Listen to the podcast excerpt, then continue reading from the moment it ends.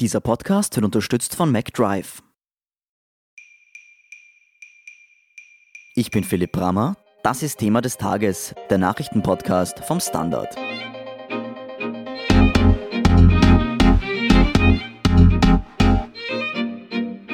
Das Coronavirus ist vor allem für ältere Menschen gefährlich. Sie gilt es besonders zu schützen, denn eine Ansteckung kann für sie fatal sein. Ökonomisch sind die Lasten anders verteilt, die Jungen trifft der Lockdown ganz besonders. Gerald John vom Standard erklärt, warum die Corona-Krise auch eine Generationenfrage ist. Gerald, dass das Virus für ältere Menschen besonders gefährlich ist, wissen wir ja bereits. Aber wie sieht es dann mit den Eindämmungsmaßnahmen aus, die getroffen wurden? Welche Altersgruppe ist denn da besonders betroffen? Naja, generell einmal betroffen sind alle Erwerbstätigen, weil die Arbeitslosigkeit ist gestiegen, es sind viele auf Kurzarbeit, das bedeutet Einkommensverlust, aber besonders die Jungen sind betroffen. Also in keiner anderen Altersgruppe ist die Arbeitslosigkeit so stark gestiegen wie bei den 14- bis 25-Jährigen. Das hat die Gründe, die jungen Leute sind öfters in Branchen tätig, die jetzt besonders stark betroffen sind, zum Beispiel im Tourismus oder auch im Kulturbetrieb, in diversen Dienstleistungen. Und sie sind auch oft noch nicht so fest verankert am Arbeitsmarkt. Sie stecken oft fest in äh, prekären Beschäftigungsverhältnissen, haben keine fixe Anstellung oder nur eine zeitlich befristete. Und oft gilt halt auch Last come, first out bei Kündigungen. Schulen, Universitäten und andere Bildungseinrichtungen waren jetzt auch lange geschlossen. Ist das ein langfristiger Nachteil von diesen Menschen in Ausbildung? Naja, ich glaube, ich sehe zum Beispiel bei den Schülern ein Problem. Also es gibt auch eine neue Studie, die zeigt, dass die Lehrer annehmen, dass doch ein Kompetenzverlust der Schüler einhergeht und speziell bei jenen Schülern, die benachteiligt waren. Wenn es jetzt noch weitergeht im Herbst, wieder Schließtage gibt, dann kann sich das schon verfestigen und kann das schon ein großes Problem sein. Ich glaube, auf der Universität lässt sich das bei, Studenten eher besser aufholen, weil das ist ja auch eine Bildungsgeschichte ist, jetzt sozial eher nicht benachteiligt, da ist das leichter dann aufzuholen. Wie wirkt sich denn die Arbeitslosigkeit auf die Betroffenen aus? Ja, das ist ein ganzer Rattenschwanz an Problemen. Also natürlich jetzt der kurzfristige Einkommensverlust, aber auch wenn jetzt die Wirtschaft wieder anspringt und die Jungen finden dann wieder einen Job, kann es sein, dass die oft die Folgen über Jahrzehnte bis ins Alter mitschleppen. Nach der Krise, wenn Unternehmen jetzt neue Leute einstellen, werden sie vielleicht niedrigere Gehälter zahlen, als das davor war. Man ist als Arbeitsloser angewiesen, dass man sich einen Job sucht. Wenn man länger arbeitslos ist, hat man dann öfters auch wieder mehr Risiko, arbeitslos zu werden. Da gibt es Gesundheitsprobleme, psychische Probleme, Frustration macht sich breit. Also es gibt Studien, die zeigen, dass Leute, die gerade zum Berufsstart arbeitslos waren, die Probleme noch bis in ein Alter von 50 Jahren mitschleppen. Viele Menschen müssen ja finanzielle Einbußen hinnehmen durch Kurzarbeit oder durch Arbeitslosigkeit. Die Pensionen sind aber gleich hoch geblieben. Braucht es da einen Solidarbeitrag von den Älteren? Äh, das ist eine Meinungsfrage natürlich. Es gibt schon Argumente, die man dafür ins Treffen führen kann. Wie du gesagt hast, die Pensionen bleiben jetzt vorerst einmal gleich hoch, weil es gibt zwar Einnahmenausfälle durch die Arbeitslosigkeit in der Pensionsversicherung, aber die gleicht ja der Staat mit Steuergeld aus. Ich meine, die Frage lässt sich dann erst beantworten, wenn man am Ende der ersten ersten Periode, jetzt gilt ja momentan das Motto, koste es was es wolle, um die Krise zu bekämpfen, aber irgendwann ist Zahltag, da muss man schauen, wie man von den Schulden wieder runterkommt. Und dann kann man irgendwie austarieren, welche Gruppen zahlen können. Also was dafür spricht, die haben natürlich sichere Einkommen, die Pensionisten, und da könnte man dann argumentieren, da kann man zum Beispiel mal, wie es in der Vergangenheit ja auch der Fall war, die Pensionserhöhung, die jährliche Anpassung an die Inflation ausfallen lassen. Es gibt natürlich auch viele Gegenargumente dagegen. Man kann ins Treffen führen, das ist eine breite Gruppe, die ihr Geld ausgibt, wenn man man jetzt ausgerechnet denen Einkommen streicht, dann ist es ein Kaufkraftverlust. Und das ist das Gegenteil von dem, was die Wirtschaft jetzt braucht. Man kann natürlich auch ins Treffen führen, dass es sehr viel informelle Hilfe gibt, möglicherweise von den Älteren zu den Jungen derzeit. Also ich bin mir sicher, dass viele Großeltern oder viele Eltern ihren Kindern, ihren berufstätigen Kindern jetzt aushelfen, bis hin zur Bezahlung von Kreditraten. Und man kann sagen, dass natürlich viele Pensionisten weit weg sind von irgendwelchen üppigen Einkommen. Also die Medianpension, also das heißt, die Hälfte hat mehr und die Hälfte hat weniger, liegt bei etwas über 1100 Euro. Das sind jetzt wirklich nicht Welten.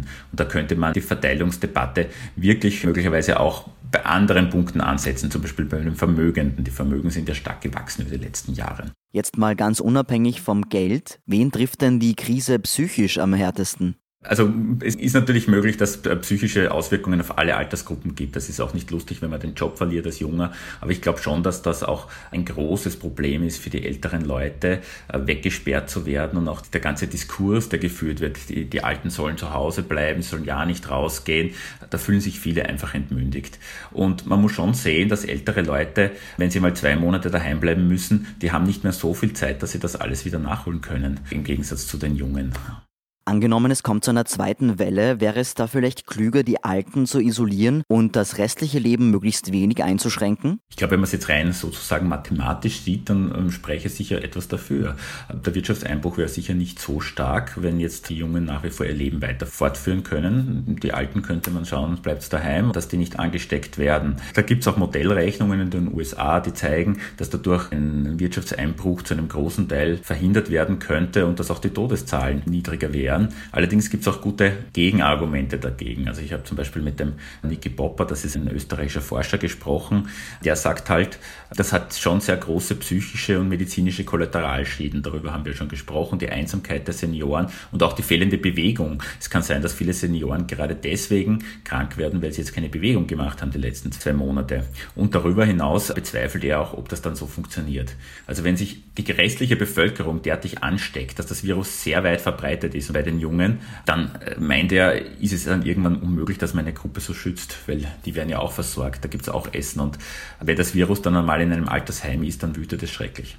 Apropos wegsperren, in Deutschland gab es ja eine hitzige Debatte darüber, ob man alte Menschen und Menschen mit erhöhtem Risiko wegsperren sollte. Und es gab sogar eine Diskussion darüber, ob die Maßnahmen zum Schutz der Alten gerechtfertigt sind.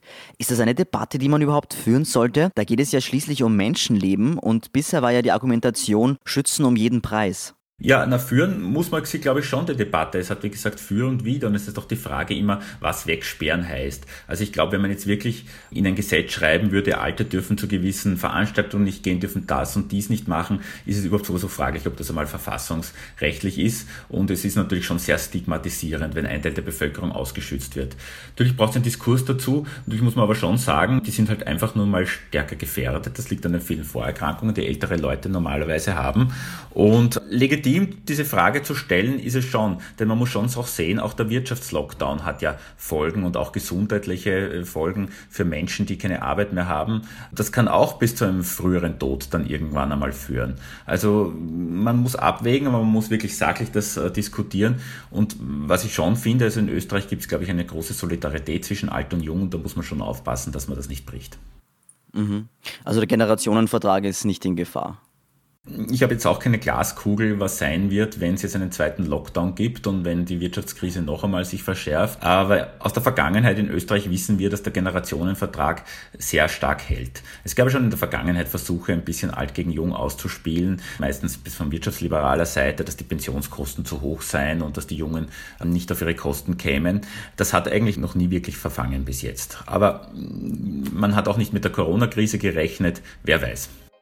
Vielen Dank, Gerald John, für diese Einschätzung. Bitte. Wir sind gleich zurück.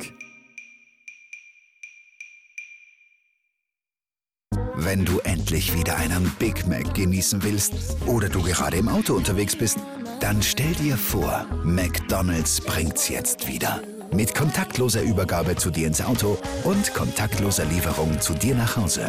It's good to be safe mit McDrive und McDelivery. Was Sie sonst noch wissen sollten.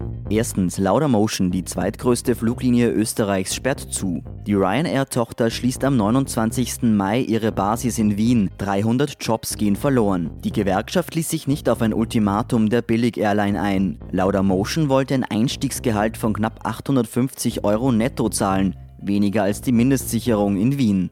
Zweitens, ein Flugzeug mit rund 100 Passagieren ist im Süden Pakistans abgestürzt. Die Maschine von Pakistan Airlines ist wenige Minuten vor der Landung in einem Wohngebiet nahe Karachi zu Boden gegangen, teilten die Behörden mit. Dabei wurden auch Häuser beschädigt. Mindestens 15 Verletzte wurden in Krankenhäuser gebracht.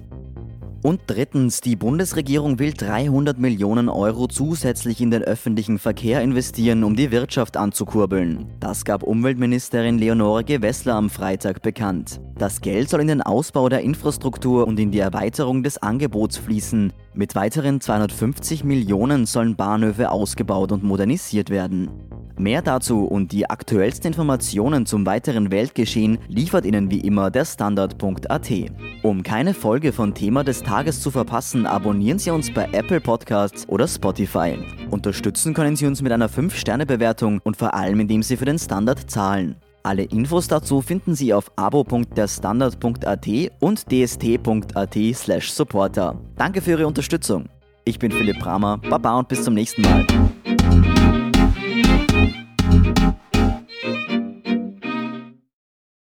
Wenn du endlich wieder einen Big Mac genießen willst oder du gerade im Auto unterwegs bist, dann stell dir vor, McDonald's bringt's jetzt wieder. Mit kontaktloser Übergabe zu dir ins Auto und kontaktloser Lieferung zu dir nach Hause. It's good to be safe mit McDrive und McDelivery.